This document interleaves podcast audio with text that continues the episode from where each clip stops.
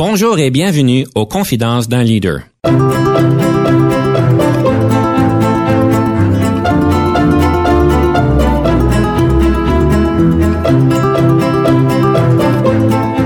Ici Denis Lévesque, coach en leadership. Nous avons donc l'honneur et le privilège de recevoir en studio des leaders qui ont marqué leur communauté afin d'apprendre de leur expérience et de s'inspirer de leur sagesse. Pense que le leader doit avoir une bonne connaissance de base sur les éléments humains qui vous permet souvent de garder l'engagement de l'individu.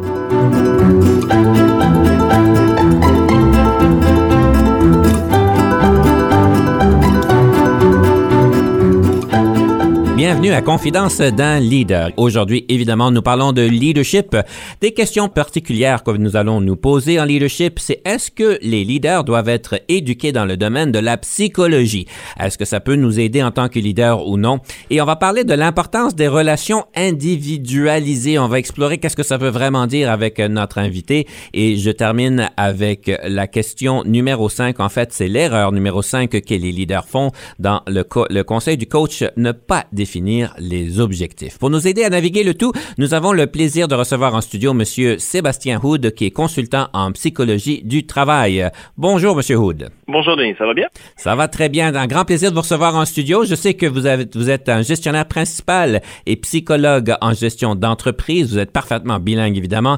Et vous avez plus que 15 ans de, de consultation à votre actif. Vous, vous posséder un savoir-faire interculturel et une polyvalence au niveau de la gestion de projets complexes.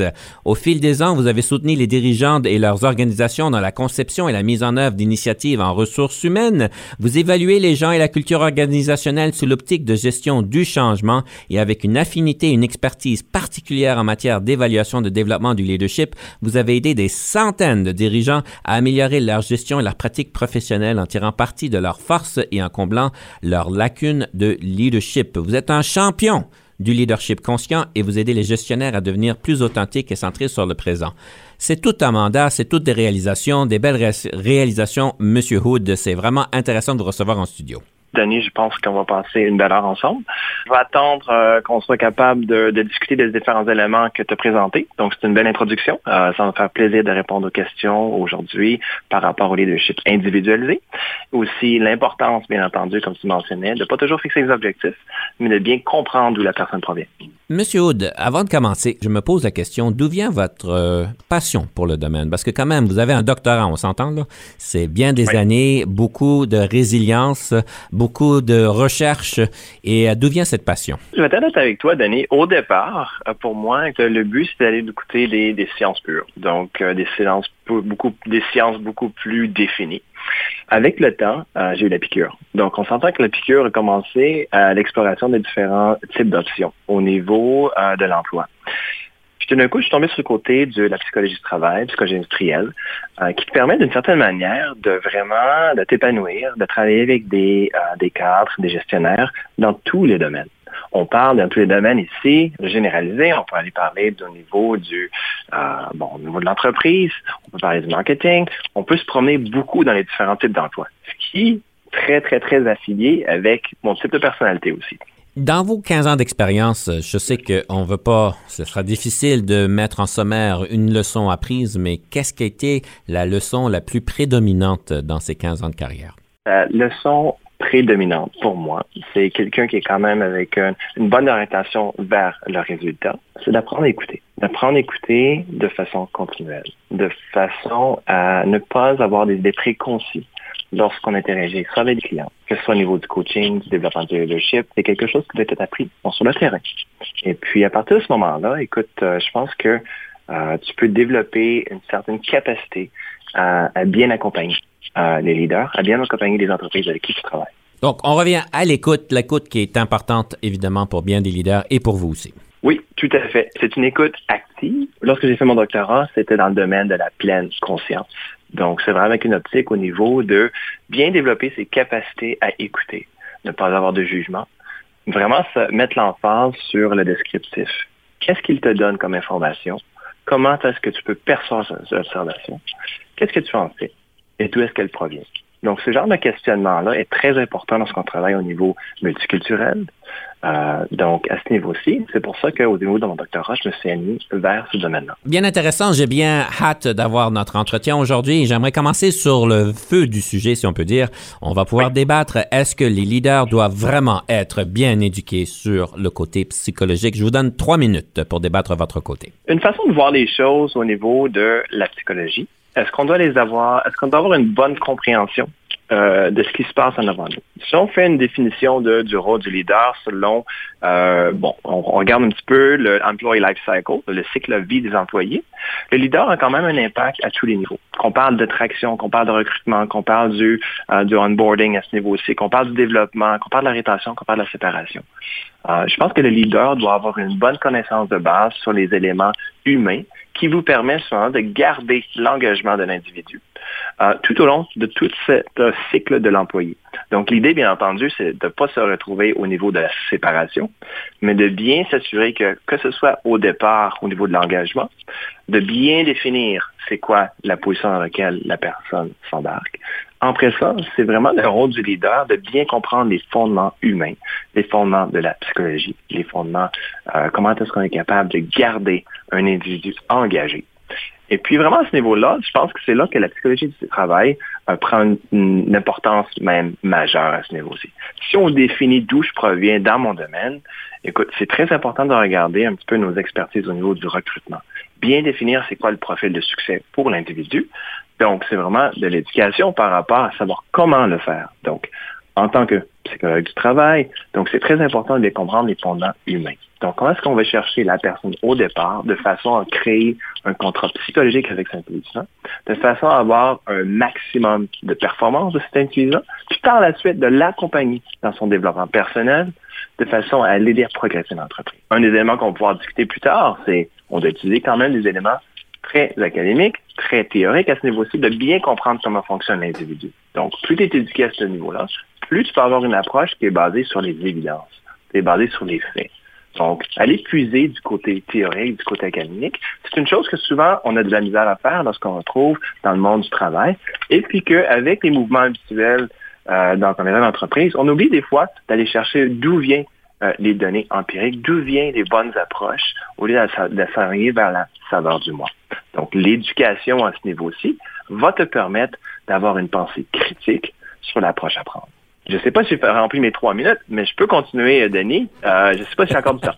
ben, vous avez une maîtrise. Je présume que vous pourriez commencer, continuer pendant quelques semaines, mais euh, on va, je vais essayer d'être à votre hauteur. Je pense que oui, la psychologie est importante quand on rencontre des leaders et leurs équipes.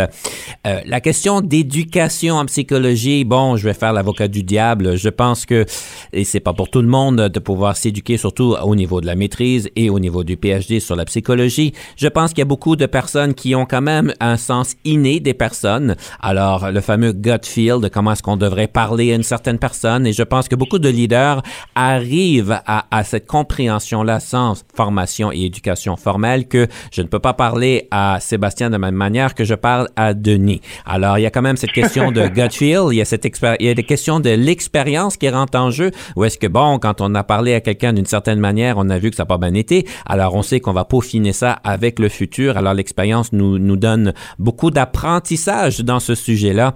Et évidemment, on va parler d'observation et de mentorat, ou est-ce que quand on observe des leaders, qui nous inspire sur comment est-ce qu'ils communiquent, comment ils gèrent les équipes, comment ils mobilisent les personnes. On peut aller chercher certains trucs, certaines manières de pouvoir en fait mettre ça dans nos boîtes à outils et les utiliser. Donc ça rentre dans ce domaine-là. Alors j'aimerais juste peut-être réassurer ceux qui sont peut-être pas autant académiques. Je sais que quand on parle de psychologie, euh, moi j'ai pris un cours de psychologie en première année d'université et euh, ça n'a pas été pour moi, j'étais pas à la hauteur.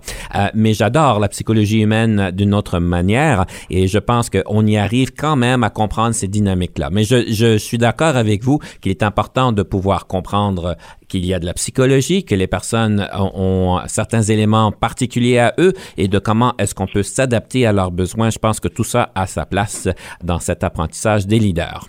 Est-ce que j'ai j'ai le droit de répondre, Denis, à ce niveau-ci? Ben, tout à fait. Je, je, je, détiens pas la vérité. Il faut pouvoir répondre.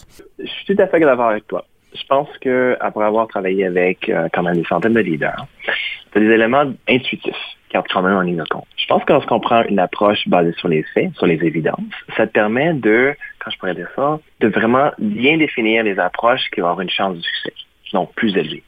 Donc, je pense qu'au niveau de l'éducation, au niveau de la psychologie du travail, au niveau de l'approche qu'on peut prendre, c'est d'aller chercher des modèles, des modèles d'impact, des modèles où est-ce qu'on est capable d'aller chercher une perspective ou une approche qui va bien s'adonner aux besoins actuels qu'on a été capable de définir. Mais de façon à bien définir ces besoins-là, d'une certaine manière, on doit savoir c'est quoi le modèle avec lequel on perd. Donc, c'est sûr qu'on regarde un petit peu les fondements de la psychologie. Il y a quand même plusieurs modèles qui euh, te démontrent comment opérer, par exemple. On parle, par exemple, de négociation. Donc, si on parle, par exemple, de marketing, il y a plusieurs fondements qu'on peut aller chercher au niveau de comment est-ce qu'on va chercher, par exemple, un engagement plus humain lorsqu'une situation est dans une impasse. Donc, c'est sûr que des éléments, il y a beaucoup de recherches en psychologie qui vont t'aider à développer peut-être des approches plus stratégiques qui va t'aider à influencer de manière plus adéquate, de aller chercher peut-être euh, une réponse ou est-ce que ou une direction qui va être basée sur le compromis. Si l'idée, c'est pas de bâtir le compromis, c'est d'avoir une victoire, alors tu dois te réorganiser dans ton approche stratégique, par exemple, au niveau de ta négociation, de ton approche. La psychologie peut t'aider justement à développer une approche sur les différents modèles, sur les différents facteurs en, en jeu, de façon à avoir un impact plus positif. Ça, c'est simplement un exemple au niveau de la négociation. On peut continuer à parler dans plusieurs domaines. On peut parler du marketing, on peut parler des, des, du fonctionnement au niveau des consommateurs. Mais écoute, Denis, je ne vais pas prendre tout le temps d'antenne. Donc, c'est juste pour exemplifier comment est-ce qu'on est capable d'aller chercher de l'information complémentaire à nos intuitions. Alors, Monsieur Hood, moi, ce que je retiens le plus fondamentalement, c'est que la, la, phrase que vous avez dit, je suis tout à fait d'accord avec toi. Alors, pour moi, ça, ça, ça, fait une belle sommation de ce qu'on vient de se parler. Mais sans farce, je pense que vous amenez des bons points. Euh, je pense qu'il y a une des choses aussi à prendre en considération, parce que vous avez quand même une analyse très scientifique et je trouve ça extraordinaire parce que vous parlez d'une, avec une assurance et avec des, euh, des faits, euh, évidemment, et observables et de la science. Mais je pense que pas tout le monde a cette capacité de faire ceci et euh, je pense qu'il y a beaucoup d'éléments qui existent autour de nous, des livres qu'on pourrait justifier comme étant non scientifiques, des approches qu'on pourrait justifier comme étant non scientifiques, qui nous donnent quand même certaines pistes euh, de savoir comment approcher certaines situations et évidemment notre expérience pourra nous le dire si ça a fonctionné ou non, malgré qu'on n'aura pas nécessairement une science finale euh, sur le sujet. Monsieur Hood, ça a été très intéressant euh, notre débat, mais à ce point-ci, je vais vous inviter de nous présenter notre première pièce musicale. Au niveau de la première pièce musicale euh, qu'on a ici déterminée en avant de nous, une pièce que j'ai sélectionnée parce que de mon côté, c'est des gens qui l'ont peut-être vu en France à la voix, euh, donc ils ont quand même bien performé. C'était un duo euh, à ce niveau-ci qui sont quand même ont quand même reçu une certaine notoriété, notoriété avec les années selon leurs applications. Et puis je pense que les gens vont quand même apprécier. C'est les frérots de la Vega. Le titre de la chanson, c'est Ilia. Je vais vous laisser ici la faire jouer. c'est une chanson que j'ai découverte très récemment, que j'aime bien. On va écouter donc Ilia. Nous prenons une pause. Restez des nôtres. Quand on revient, on va parler des moments marquants de Monsieur Sébastien Houd. Pam pam pam pam pam pam pam pam pam pam pam pam pam pam Il y a là la peinture des oiseaux, l'envergure qui lutte contre le vent. Il y a là les bordures, les distances, ton allure quand tu marches juste devant. Pam, pam, pam, pam, pam, pam, pam, pam. Ici Denis Lévesque. Si vous cherchez l'excellence en leadership, nous sommes intéressés à vous parler. Venez nous visiter à solutionoptigestion.ca.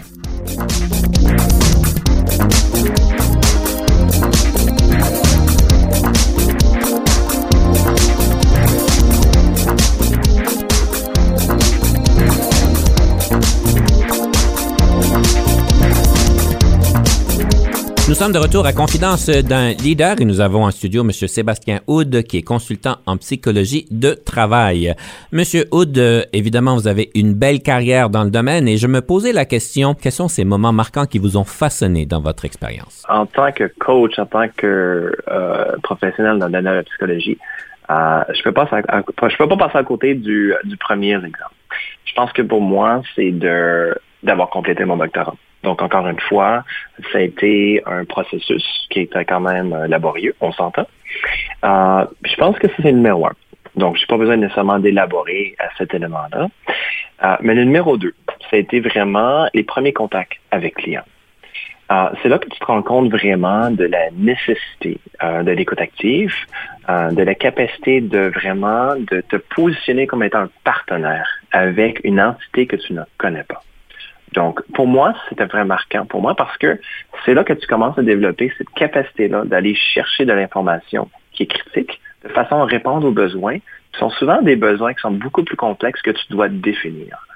Donc, cet apprentissage-là d'être capable d'aller chercher des besoins qui sont souvent cachés et non définis euh, requiert quand même une habileté qui est différente. Puis ça, c'est un élément qui est quand même assez marquant pour moi, lorsque tu commences à développer cette capacité de bien le faire, et puis que tu sens que tu as un, accrochement, une, dynamique qui est créée avec le client. Et puis ça, c'est comme un peu une petite drogue d'une certaine manière lorsque ça arrive, parce que tu es capable justement de déceler un besoin qui est quand même palpable, mais un besoin que tu vois que lorsque tu as le moment d'épiphanie chez le client, lorsque tu commences à définir un petit peu une approche, euh, c'est une approche qui devient, qui change immédiatement au niveau de la dynamique d'interaction avec le client. Donc, on parlait tantôt, on va en parler tantôt, d'une approche individualisée. C'est cet élément-là que pour moi, euh, il y a beaucoup de développement de mon côté, mais c'est pas quelque chose qui était initialement. Et le troisième euh, moment marquant? Troisième moment marquant, je pense que pour moi, c'est lorsque j'ai décidé de devenir indépendant euh, comme consultant. C'est une pression quand même supplémentaire de, tu es toujours en transition. Donc, tu dois te vendre comme individu, comme professionnel, mais tu dois aussi garder une éthique personnelle, une éthique professionnelle. Je pense que ça, ça a quand même façonné ma façon d'approcher à la relation client euh, de façon quand même substantielle. Donc, on s'entend, on ne doit pas se cacher. Donc, de façon à faire vivre la famille, c'est des éléments de base qui doivent être pris en considération. Sauf que comment tu le fais et le pourquoi prend une dimension différente pour moi, c'est de faire la transition de façon individuelle et de bien développer son modèle de vente, son modèle d'approche avec les clients de partenariat, avec les différentes firmes de consultants avec qui je travaille aussi. Ça a été un autre élément marquant de ma carrière. Donc, c'est quand même un certain niveau de courage de décider que je ne travaille plus pour quelqu'un d'autre, mais je travaille de façon coactive avec des partenaires et avec moi-même comme étant la source principale de décision. Peut-être pour développer un peu plus ceci, parce que je sais pas si le monde se rend compte, mais ça demande, comme vous avez dit, du courage une, euh, et certainement une confiance en soi. C'est pas facile parce que vous avez travaillé quand même avec des grosses boîtes internationales euh, dans ce domaine-ci, bien établies, qui ont des, euh, des réseaux très forts, une marque de commerce qui sont très connues et qui vous assurent, si on peut presque dire, un certain succès. Mais d'arriver avec votre propre nom, et je présume vous êtes un peu comme moi, surtout quand vous avez commencé et quand j'ai commencé, personne nous connaît nécessairement et euh, doit commencer à prendre donc ces démarches-là. Quel a été le moment le plus difficile à surmonter lors de cette transition-là? Je pense que moi, c'est au niveau, on va peut-être en parler plus tard, au niveau de, notre conversation. On est tous bâtis différemment, comme individus, comme professionnels. De mon côté, le côté du réseautage, le côté de vraiment de changer de cap rapidement, d'aller chercher des connexions avec d'autres, euh, c'est un élément qui était plus difficile de mon côté. J'aime bien beaucoup travailler. J'aime beaucoup travailler en diade. Donc, c'est-à-dire de travailler un à un avec une personne, d'aller chercher chez d'autres personnes, de créer des besoins à l'externe. Euh, c'est un muscle que pour moi, j'ai dû travailler. Donc, à ce niveau-là, c'est là que venait certains euh, stress. Je vais être quand même très honnête à ce niveau-ci. Et puis, c'est pas quelque chose que tout le monde est très doué à faire, qui requiert d'ailleurs euh, une bonne préparation des bons outils qui peuvent être utilisés à ce niveau aussi, comme un excellent livre comme Rainmaking, que j'ai utilisé, que je lis encore, qui peuvent être utilisés à bon escient, de façon à développer justement leur inner, like personal brand, ou employee value proposition, comme on dit souvent en anglais, mais encore une fois, euh, ça prend ça prend quand même une certaine introspection de savoir qu'il y a du développement personnel à faire à ce niveau-ci. Alors évidemment, ce sont tout un cheminement, puis la vie nous permet de pouvoir bien développer ces muscles-là. Et je vous félicite d'avoir fait une transition à succès, ça c'est certain. Monsieur Hood, vous avez parlé des besoins cachés. Est-ce que vous pourriez nous expliquer peut-être de manière tangible, peut-être un exemple particulier, tout en maintenant la confidentialité évidemment, mais quand vous parlez de besoins cachés, ça veut dire vraiment quoi ça? On peut y aller dans plusieurs euh, dimensions d'intervention à ce niveau-ci.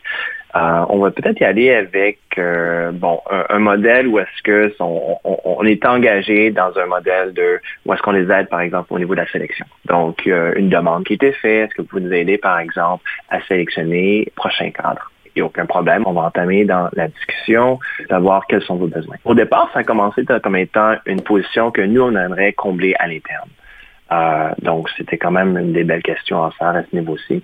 Puis on s'est rendu compte qu'avec les options qu'on avait à l'interne, euh, on avait quand même des besoins où est-ce qu'il n'y avait pas vraiment de candidats qui avaient été préparés à la succession. Tant qu'on peut dire que oui, on a quand même du potentiel à l'interne, euh, ça a été quand même un, discours plus difficile à avoir, de leur donner de l'information, des recommandations, en voulant dire que possiblement vous avez peut-être des manquements à l'interne et que la succession, euh, elle n'est pas assez forte. Donc, il y a quand même des étapes à suivre de façon à transitionner ces leaders-là ces cadres-là euh, au prochain niveau. Faire ce genre de commentaires-là, d'une certaine manière, c'est quand même difficile à faire en tant que consultant, parce que tu leur dis que d'une certaine manière, euh, vous avez un manquement à combler, que vous allez devoir faire des efforts supplémentaires peut-être, si les besoins sont immédiats, d'aller chercher à l'externe. Donc, ce qu'on a eu comme discussion à ce niveau, c'est est-ce que c'est possible dans un espace de six mois de prendre la meilleure personne et puis de le développer, de le coacher de façon accélérée? Oui, c'est tout à fait une option. Puis l'idée, c'était vraiment d'aller développer une personne au niveau des capacités qui sont plus développables. On s'entend qu'au niveau du leadership, tout n'est pas au même niveau. Si on te demande, par exemple, de développer euh, l'innovation, c'est beaucoup plus difficile que d'aider à quelqu'un à développer ses capacités, par exemple, à influencer. Donc, on ne peut pas nécessairement prendre toutes les compétences au même niveau. Et puis, un petit peu, les recommandations qui ont été faites, c'est qu'on va utiliser la personne qui est quand même un bon fit, mais qu'on peut avoir quand même un succès dans une période plus écourtée. Alors que les autres candidats avaient beaucoup plus de travail sur des éléments qui étaient plus, plus difficiles à former au niveau du fit organisationnel pour la position de cadre. Donc, je ne sais pas si ça répond à ta question, Denis, à ce niveau-ci, de façon mm-hmm. comment, qu'on est capable d'aller chercher une information supplémentaire pour vraiment complémenter les besoins qui sont à l'intérieur. Très bien dit, M. Hood. Euh, je me pose la question après ça, c'est comment est-ce qu'on dit à quelqu'un, que ce soit un client ou quelqu'un, une vérité qu'on sait qu'ils ne veulent pas entendre? Parce que des fois, je présume que vous êtes dans une situation où est-ce qu'on vous demande A et vous réalisez, comme vous l'avez mentionné, qu'on ne peut pas avoir A parce qu'il manque A, B, C et D. Et, D. et je présume que c'est pas toujours euh, une vérité qu'on veut entendre. Comment est-ce qu'on fait pour dire une vérité que, que l'autre n'est pas prêt à recevoir? Je pense que ça commence avec la préparation. Premièrement, c'est de comprendre quelle est l'entreprise, quels sont leurs besoins, de faire une bonne étude des besoins initiales avant d'engager le, client. Euh, dans le cas présent, c'est sûr qu'on a fait quand même, euh, euh, on a eu quand même plusieurs discussions au départ avec plusieurs cadres de façon à bien définir les besoins futurs. souvent, les gens regardent leurs besoins immédiats. C'est sûr qu'on regarde un petit peu ce qui se passe au niveau beaucoup plus stratégique dans le domaine qu'il opère, quels sont les risques, faire un peu ce qu'on appelle souvent un SWOT analysis euh, au niveau du client, mais le faire avec eux. Puis souvent, l'idée, c'est de les aider à percevoir peut-être les éléments de risque. De les aider à voir les éléments de risque, après ça, ça devient beaucoup plus facile si tu leur fais au départ avec eux, de bien à ce moment-là donner des recommandations qui sont encore une fois alignées avec les éléments de risque que tu as relevés au départ. Donc, cette continuité-là de conversation aide d'une certaine manière à préparer le client à bien se positionner pour savoir que si, par exemple, c'est quoi notre plan de contingence, si aucun des individus qui sont présentement euh, dans le concours n'ont pas nécessairement les habiletés requises. Donc, encore une fois, je pense que si tu prépares un petit peu le terrain, ça t'aide à avoir des conversations qui sont plus difficiles. Tu peux toujours faire des analogies par rapport à ce qui se passe au niveau de la famille aussi. Un petit peu la même chose arrive aussi. C'est une discussion, une discussion qui va être plus difficile à avoir. Si euh, tu mets des bonnes fondations, au niveau de la relation, tu peux avoir à ce moment-là euh, un bon point d'appui. Ça vient tout dans la qualité de cette relation-là. Puis évidemment, quand on a des, mandats assez courts, c'est de pouvoir bien naviguer ça pour le plus vite possible. Et c'est pas nécessairement toujours facile. Petite curiosité par rapport à votre, votre doctorat, euh, parce que on peut s'imaginer ce que c'est. On sait que c'est pas facile. Euh, mais qu'est-ce que vous avez trouvé le plus difficile dans ce doctorat-là? Parce que c'est combien d'années d'ailleurs, le doctorat, il y a plusieurs années, là, mais combien d'années vous y avez dédié, puis qu'est-ce qui a été le plus difficile? Écoute, moi, je pense de mon côté, le plus difficile au niveau du doctorat, c'est euh, de bien trouver un fit avec euh, qui, à ce moment-là, t'accompagne au niveau de ton doctorat. Dans mon cas, il y a eu deux transitions à ce niveau-ci. Donc, pour des raisons que je ne mentionnerai pas nécessairement, mais des raisons qui étaient externes soit au niveau peut-être de la sabbatique, au niveau des changements personnels. Ce qui fait qu'il y a toujours un retour à la source, un retour au départ, avant d'en arriver, par exemple, avant d'engager la personne avec le même niveau d'accélération au niveau de la pensée. On s'entend qu'un outil, euh, euh, euh, une chose comme le doctorat, c'est un outil de pensée. Donc, c'est vraiment de démontrer ta capacité de penser à un niveau supérieur. Et pour moi, donc, toutes ces années que j'ai passées là, c'est des années qui ont été difficiles. Il y a eu des problèmes aussi familiales à ce niveau aussi, donc de santé. J'ai mis quand même une certaine pause à ce niveau aussi. Donc vraiment, de dédier, euh, pour moi, ça a été six ou sept années dédié au doctorat, mais je faisais encore une fois de la consultation au travers, ce qui fait que ça rendu le processus quand même. Donc, une fois que tu maîtrises en psychologie du travail, tu peux quand même travailler euh, de façon très opérationnelle au niveau de la consultation, ce que j'ai fait aussi. Quelqu'un qui veut faire son doctorat, qu'est-ce que vous lui suggérez à considérer s'il se pose la question? Je pense que la première chose à se poser au niveau du doctorat, c'est est-ce que vous avez la piqûre? Est-ce que vous êtes intéressé à la recherche? Souvent, le doctorat est très orienté, en général, en psychologie, vers la recherche. Euh, la plupart des gens qui font un doctorat, une grosse majorité, s'en vont au niveau euh, éducationnel, au niveau académique. Or, dans notre domaine à nous, on a quand même un, bon mouvement de transition vers ce qu'on appelle le Scientist Practitioner Approach, donc une approche scientifique, mais de pratique. Donc, c'est quelque chose qui ont très bien appliqué au niveau de la médecine, au niveau d'autres domaines, par exemple en génie. Euh, je pense qu'au niveau de la, psychologie, la psychologie clinique le fait très bien. Dans notre domaine à nous, c'est encore évolutif. C'est encore une évolution. Euh, c'est encore très basé sur la recherche. Donc, une, belle piqûre pour la recherche est importante. D'un autre côté, le doctorat, euh, c'est pas nécessairement un endroit qui va vous développer au niveau de la consultation, mais bien au niveau de la pensée critique. Donc, si c'est vraiment des choses que vous recherchez, le docteur est pour vous. Des belles réflexions à faire pour quelqu'un qui y pense. D'ailleurs, si on y pense, c'est déjà une bonne chose. Merci bien pour avoir partagé ces moments marquants ici. J'aimerais vous inviter à ce moment ici de nous présenter une deuxième pièce musicale. Quel est ce cadeau que vous avez pour nous? La deuxième pièce musicale, c'est euh, le chanteur de Louise Attaque, qui s'appelle Gaëtan Rasson. Euh, cette chanson-là s'appelle Help Myself. Nous ne faisons que passer. Donc, c'est une chanson qui est quand même un petit peu plus dynamique, que j'ai bien aimée, que j'ai découvert cet été. Je pense que les gens ont quand même bien Alors, on va écouter cette belle pièce musicale. Nous allons prendre une pause. Soyez des nôtres. Lorsqu'on revient, on va parler d'un livre ou d'un podcast sur le leadership.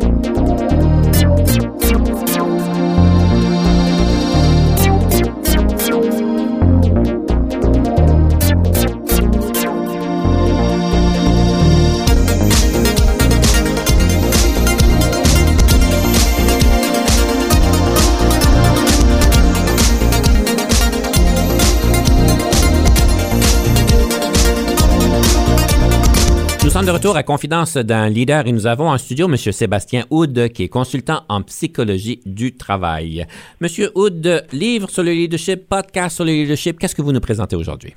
C'est une chose que je voulais quand même, euh, bon, pour moi qui me tient très à cœur. Donc, j'ai plusieurs livres que je pourrais dire qui peuvent être intéressants. Pour les leaders, au niveau de leur développement, je pense qu'il y a deux livres. Donc, euh, PDI Nam House, ils ont quand même publié depuis plusieurs années deux livres que j'ai utilisés au départ au niveau de ma carrière, de façon à vraiment donner des, des idées par rapport à comment développer les leaders, de comment donner une bonne souche, une bonne fondation au niveau de plusieurs compétences développées qui sont critiques au niveau du comme étant gestionnaire au niveau du leadership à plusieurs niveaux. Ils ont quand même publié ces, euh, ouvrages-là qui sont à plusieurs auditions maintenant. Je pense que c'est la huitième ou neuvième édition. Le premier, c'est au niveau du, euh, ça s'appelle Successful Manager Handbook. Develop Yourself and Coach Others. C'est vraiment un ouvrage pratique qui te donne beaucoup d'options, d'orientation, de description au niveau de développement.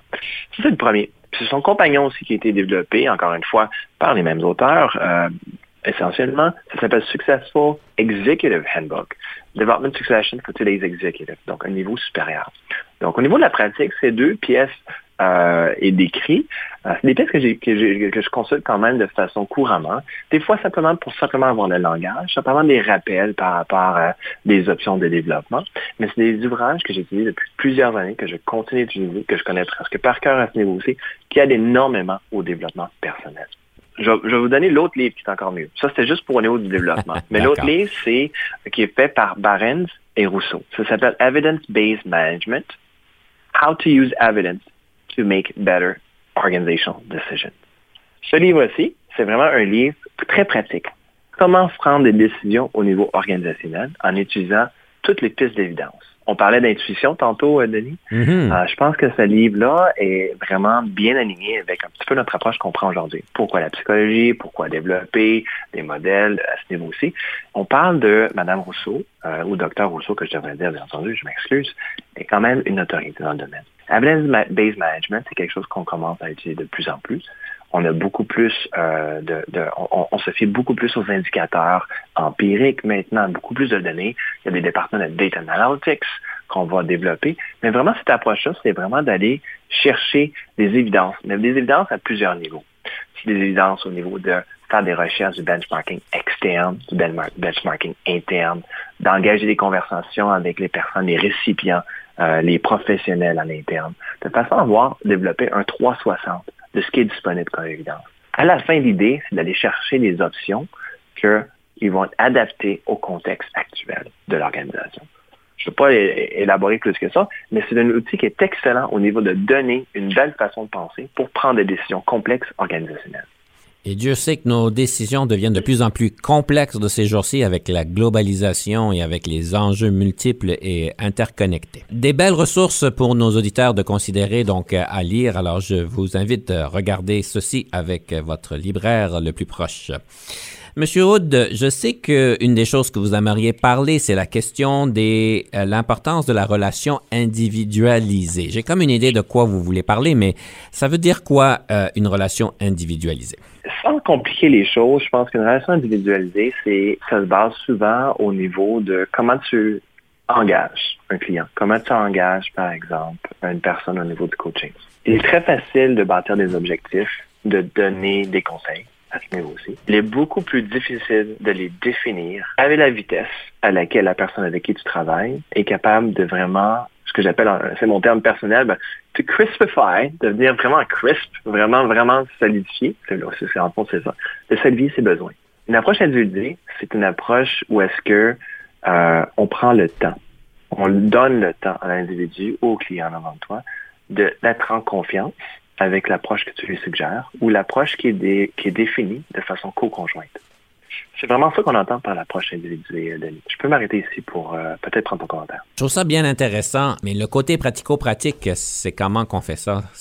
La première chose, c'est, quand j'ai dit tantôt, c'est bien comprendre un petit peu le domaine euh, d'opération de cet individu Si on fait du coaching, au niveau du client, c'est de bien comprendre un petit peu, pas nécessairement juste les besoins immédiats. On t'engage, on aimerait telle chose. OK, c'est bien. C'est comprendre un petit peu la réalité organisationnelle. Souvent, on parle du domaine de RH comme étant un domaine qui est des fois plus administratif. L'importance, lorsqu'on devient consultant, peut-être comme des choses qu'on fait nous à notre niveau, c'est de bien comprendre quels sont les systèmes actuels, quels sont les succès de l'entreprise, où est-ce qu'elle se positionne. Puis à ce moment-là, ça te permet d'avoir un dialogue euh, qui est déjà mieux défini par rapport aux besoins de l'individu. De façon à accélérer le processus, c'est sûr, c'est de poser les bonnes questions.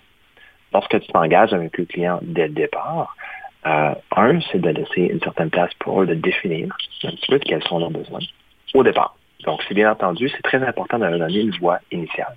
C'est eux qui sont venus te chercher pour avoir des conseils. Par la suite, l'idée, c'est de graduellement poser des questions qui essayer de déterminer ce qu'on appelle souvent au niveau de la vente les points of pain. Donc, qu'est-ce qui est vraiment problématique à ce niveau-ci? Quels sont les problèmes actuels? Est-ce que c'est vu de façon générale? Le livre que j'ai mentionné, Evidence-Based Management, vous donne une belle source, justement, de questionnement à ce niveau-ci.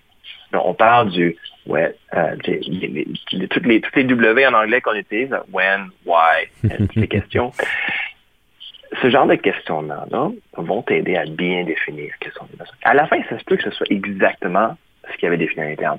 Mais je peux vous dire par expérience, souvent, c'est ah, si on, a du 40 à 60% je pense que c'est bien.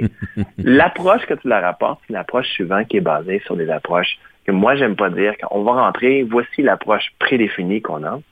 Euh, certaines boîtes ont des approches bénéfiques qui sont très bien rodées, très bien développées, mais qu'à la fin, la, la nécessité, c'est vraiment d'aller euh, modifier ton approche de façon à ce que ça réponde aux besoins soit financiers ou au niveau du temps. Donc, encore une fois, on a toujours des éléments facteurs, des facteurs de restriction au niveau de la consultation. Et puis ça, c'est des questions qui sont très importantes à poser. Parce qu'à la fin, tout le monde veut une Rolls-Royce, mais c'est pas tout le monde qui a le montant d'argent nécessaire, qui a la capacité ou même les ressources à l'interne de façon à livrer puis de capable de conduire un Rolls-Royce. Donc, vraiment, ta personnalité, ton approche avec le client sont très importantes aussi pour aller bien définir les critères de succès pour ton engagement. Donc, c'est un peu comme ça que je le fais euh, de façon générique. C'est sûr que c'est quand même haut niveau, mais lorsque tu entres dans la relation euh, de questionnement, la relation de travail avec cet individu, avec cet individu-là qui est ton collègue au niveau à l'interne ou soit comme un client, euh, c'est là que ça prend vraiment une autre dimension. Mm-hmm. Monsieur Haute, j'apprécie bien la clarté dans laquelle vous vous exprimez. C'est toujours quelque chose que j'admirais à votre égard, d'ailleurs, d'être clair, d'être bien articulé. Donc, vous nous donnez des bonnes pistes. En parlant de bonnes pistes, je me pose la question, est-ce que vous êtes euh, prêt pour la rafale? aussi près que je puisse l'être, euh, Denis. D'accord. Mais je vais donner les réponses, selon moi, comme comme l'idée, lorsqu'on s'est parlé, la rafale, c'est vraiment d'être plus impulsif, de donner les réponses euh, comme ça vient, ce qui est plus naturel. Je suis prêt. Allez, on se lance. Parce qu'évidemment, le but de la rafale, si vous avez trois minutes, vous devez répondre au plus de questions possibles du tac au tac. Parfait. Allez, on y va. Votre film préféré? Shawshank Redemption. En français, c'est la relation de Shawshank, je pense. c'est ça, Le lieu visité préféré? Le Mont-Saint-Michel. Vos forces? La pensée critique, l'innovation et puis la capacité de faire euh, du retour personnel. Vos faiblesses? Perfectionniste, on se ment pas. c'est moi aussi. D'un autre côté, je pense que ça me prend plus de temps de prendre des décisions, définitivement. Le leadership au féminin, est-ce que cela existe? La réponse est oui. On a quand même un bon rattrapage à faire. On a un mode d'opération qui est quand même biaisé vers le masculin. Donc, à ce niveau-ci, ma réponse est oui, mais je vais garder courte. Le yoga au travail, est-ce approprié? Tout à fait. Et puis, lorsque c'est bien défini sont les paramètres. Et puis, je peux même dire même euh, la méditation, et puis euh, devrait aussi embarquer à ce niveau-ci. La meilleure formation en leadership que vous avez jamais eue? De mon côté, je pense que j'aime bien la psychométrie, donc l'évaluation, les éléments-là. Je pense que dernièrement, j'ai venu de faire une formation avec Saville au niveau de leurs nouvelles outils que j'apprécie beaucoup. Quelle marque de voiture conduisez-vous? J'ai eu des Volvo pendant plusieurs années. Maintenant, j'ai une Infiniti QX60. Quel est le sens de l'argent pour vous? La survie. et voilà. Gaucher ou droitier? Droitier.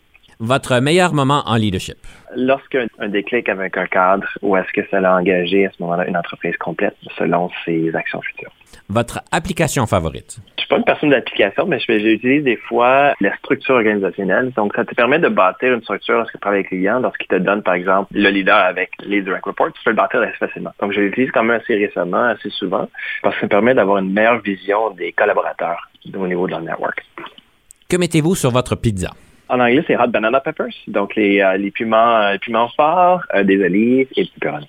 En tant que leader, qu'est-ce qui vous rend heureux? L'impact. Votre passe-temps préféré? Je joue encore au hockey après plusieurs années. Avez-vous toujours voulu devenir un leader ou est-ce un parcours de circonstances? C'est une bonne question. Ça dépend de la définition du leader. Pour moi, c'est plus d'avoir de l'impact. On peut l'appeler leadership, mais c'est avoir de l'impact. Et puis mon approche est beaucoup plus personnelle. Donc, c'est l'impact au niveau de la personne. Donc, encore une fois, la psychologie est un domaine qui est souvent individualisé avec un partenaire avec qui tu travailles. Donc, pour moi, c'est cette approche-là vraiment plus personnalisée que j'apprécie beaucoup. Votre couleur préférée? Le bleu. Votre meilleur conseil en gestion de carrière? Pose des questions, fais tes devoirs, et puis euh, fais un retour sur tes propres affinités. Comment rechargez-vous la batterie? Je joue au hockey, mais les enfants, prime abord, c'est mon élément de ressourcement. Monsieur Hood, vous avez passé le test de la rafale. Je vous en félicite. On se pourra prendre une pause et on revient tout de suite avec le conseil du coach.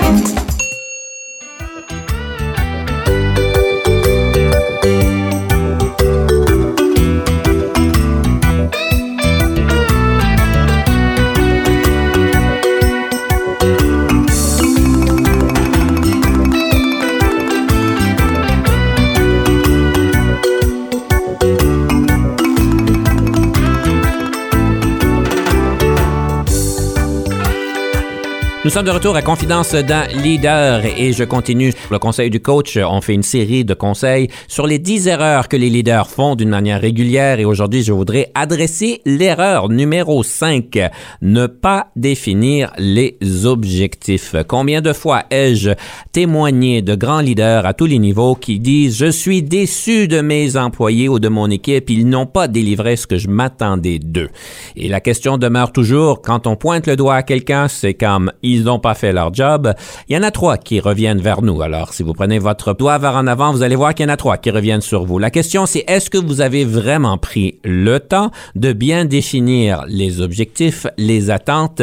Et on sait qu'on souffre beaucoup de l'assumisme. J'ai assumé ou j'ai présumé que, en fait, ce sont des professionnels, j'ai pas besoin de leur dire, ils ont compris, ils lisent entre les lignes, etc. J'ai entendu toutes sortes de raisons.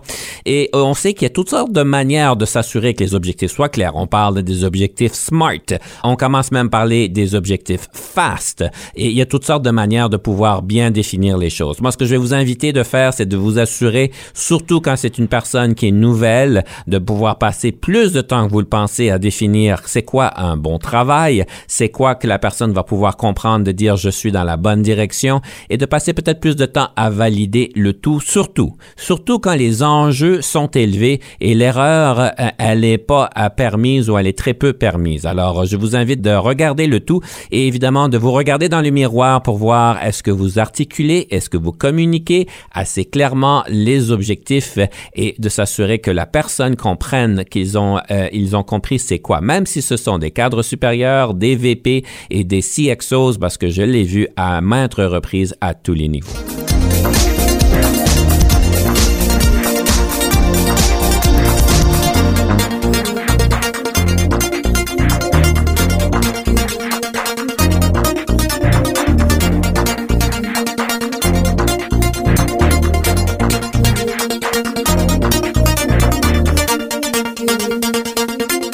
Monsieur Hood, je vous invite à réagir à ceci. Tout ce que je peux dire, c'est que je suis tout à fait d'accord. Je crois que quand même, j'ai apporté un petit diète ici par rapport à ton commentaire. Euh, dans certains cas, lorsqu'on parle de d'innovation, lorsqu'on parle de, changement continu, définir les objectifs peut devenir à ce moment-là une euh, béquille d'une certaine manière. Donc, il y a toujours une certaine limite dans laquelle on peut définir les objectifs. Ça dépend jusqu'à jusqu'à quel point on devient pointilleux d'une certaine manière. Mais je pense qu'une belle balance au départ, si les objectifs ne sont pas bien définis à haut niveau au départ, on a, beaucoup plus de misère à les transitionner vers les éléments beaucoup plus opérationnels. Donc, encore une fois, ça y va de euh, c'est quoi la direction, c'est quoi la vision qu'on a. Par la suite, écoute, c'est de bien déterminer quelle est ton équipe, quels sont les besoins euh, au niveau de leur développement, puis souvent on peut faire varier à ce moment-là quand est-ce qu'on peut être pointilleux par rapport à la définition des objectifs. Bien dit, et puis évidemment, des choses à prendre en considération, et surtout quand vous avez des nouvelles équipes qui se rapportent à vous. Monsieur Hood, j'aimerais passer un peu à la rétroaction. Je sais qu'on a donné de très belles rétroactions à votre égard, et d'ailleurs, il semblerait que vous avez écrit ou vous êtes capable d'écrire deux beaux livres. Alors, je serais intéressé de voir quels sont ces beaux livres. Le premier, c'est en anglais, Bringing the Geek Out in You. 10 different ways at looking at one issue. Et le prochain livre, c'est Pushing the Envelope. Alors, de quoi on parle dans ces livres-là? C'est une bonne question et je pense que ça a été défini par des, euh, bon, des gens que je connais bien. Euh, je pense que d'un côté, Taking the Geek Out in You. tu peux-tu me rappeler un petit peu c'est quoi le, titre ici, Denis? C'est Bringing the Geek Out in You, 10 different ways of looking at one issue. Je pense que ça y va très bien avec ma façon de penser. Donc, je suis une personne très curieuse. Euh, je suis une personne qui aime bien élaborer sur peu importe les sujets si je ne connais pas le sujet, je vais poser des questions, je vais aller chercher une information supplémentaire. Puis à la fin, pour moi, une simple solution ne fonctionne pas. En élaborer plusieurs de façon à sélectionner la meilleure, c'est pas mal l'approche. Donc moi, ce serait ça le premier, euh, le développement de ce livre ce serait pas mal ça. On vous a aussi comparé à deux individus, mais en fait à un individu. On vous a comparé à Sheldon de Big Bang Theory. Et on a même dit que vous êtes plus grand qu'un individu, vous êtes un mouvement. Et on vous a comparé à la Révolution française. Alors, euh, mon Dieu, c'est toutes des belles, des belles choses qu'on dit à votre égard. Qu'est-ce qui fait que vous vous méritez de telles, de, de telles fleurs? Je pense que entamer des débats, que ce soit des débats personnels, des débats professionnels, peut-être un petit peu l'élément québécois en moi qui, euh, aime bien quand même euh, prendre une prise de position. Euh, on s'entend que la position du Québec à l'intérieur du Canada, on n'embarquera pas là-dedans encore une fois, mais c'est une belle prise de position au niveau du débat. je pense que l'élément culturel de bien développer un point de vue. Pour moi, je respecte quand même la capacité d'une personne d'avoir un désaccord avec la position. Je pense que c'est très, très sain. Et puis de mon côté, quand on parle de la Révolution française, prise de la Bastille, j'irai pas aussi loin que ça. Mais d'une certaine manière, je pense que des débats peuvent apporter des pistes de solutions qui sont souvent meilleures. On rentrera pas dans un débat, mais qu'est-ce qu'il manque en ressources humaines aujourd'hui? Moi, je pense que la ressource humaine est encore en transition. Devenir des partenaires stratégiques à l'intérieur d'une entreprise, c'est des choses que euh, il y a encore, encore une fois, euh, les, les groupes RH sont souvent ou encore des fois considéré comme étant beaucoup plus un groupe de support administratif, alors qu'il devra la place plus souvent au niveau de la stratégie, de la définition. Parce qu'on s'entend sur une entreprise est aussi bonne que les individus à l'interne, que les ressources internes. Donc, on sait le capital humain qui prime d'abord. Et puis, je pense qu'il y a une plus grande place à avoir à la table pour les ressources humaines. Si vous aviez une baguette magique, quelles seraient trois qualités que vous vous, vous, vous donnerez aujourd'hui? Euh, que j'ai ou que je me donnerais additionnellement? Additionnellement, par-dessus toutes les grandes qualités que vous avez déjà. Pour moi, ce serait avoir la capacité d'être très grands influenceurs. On, parle, on fait les blagues avec le bye-bye au Québec, mais être un influenceur, mais pas à ce niveau-là. On parle d'un influenceur au niveau de créer une plateforme beaucoup plus globale pour ma façon de penser. C'est une chose que pour moi, je suis encore un petit peu plus euh, réservé à ce niveau-ci. Euh, j'aime bien parler comme on le fait aujourd'hui, mais ça serait ça numéro un. Numéro deux, c'est, je pense, continuer à avoir cette espèce de capacité d'épanouissement, de créer un engouement chez la personne. Je suis une personne qui est quand même très plus cérébrale d'approche. Donc, le côté émotionnel, ce serait numéro deux pour aller créer l'engouement beaucoup plus facilement. Et puis, on a troisièmement, c'est ça, Denis? Oui, mais on peut se limiter à deux. Il n'y a pas de problème parce qu'on manque de temps. bon, c'est une bonne base. On commence avec ça. C'est bon. De quoi rendre bien des personnes envieux. Monsieur Hood, j'aimerais bien continuer notre conversation et j'aurais toutes sortes de débats en tête à avoir avec vous, mais malheureusement, le temps s'écoule. Alors, je vous invite de nous partager une citation, question de nous inspirer. J'ai quand même plusieurs citations que j'avais sélectionnées. Je pense que de mon côté, le genre de citation qui est importante, ça se rappelle beaucoup à moi. C'est en anglais par contre. Euh, est-ce que ça fonctionne si je le dis en anglais? Oui.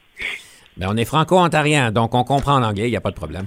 A mindful leader is clear in his and her communication. And those he or she leads knows that decisions are made from a space or a place of awareness, integrity, and courage. Uh, ça, ça vient du livre Mindful Leadership, The Nine Ways to Build Self-Awareness, Transform Yourself, and Inspire Others, de Maria Gonzalez. Merci beaucoup et je vous invite de nous partager la troisième pièce musicale. C'est un groupe que j'ai découvert quand même il y a plusieurs années, c'est Melafix.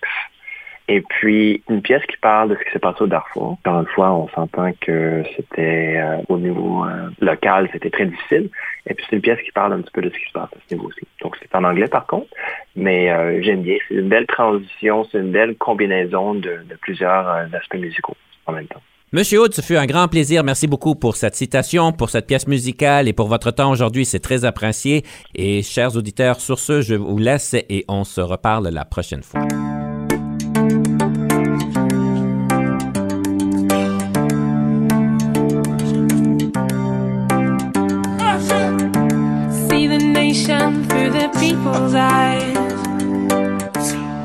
city.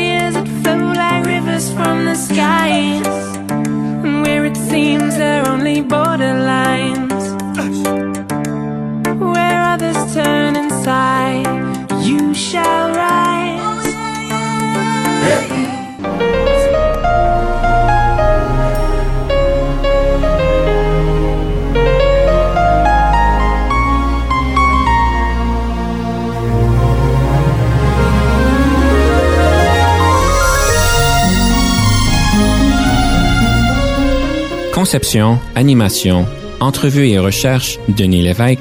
Montage et réalisation, Jean-Paul Moreau. Confidence d'un leader est une production et une présentation d'Unique FM 94,5.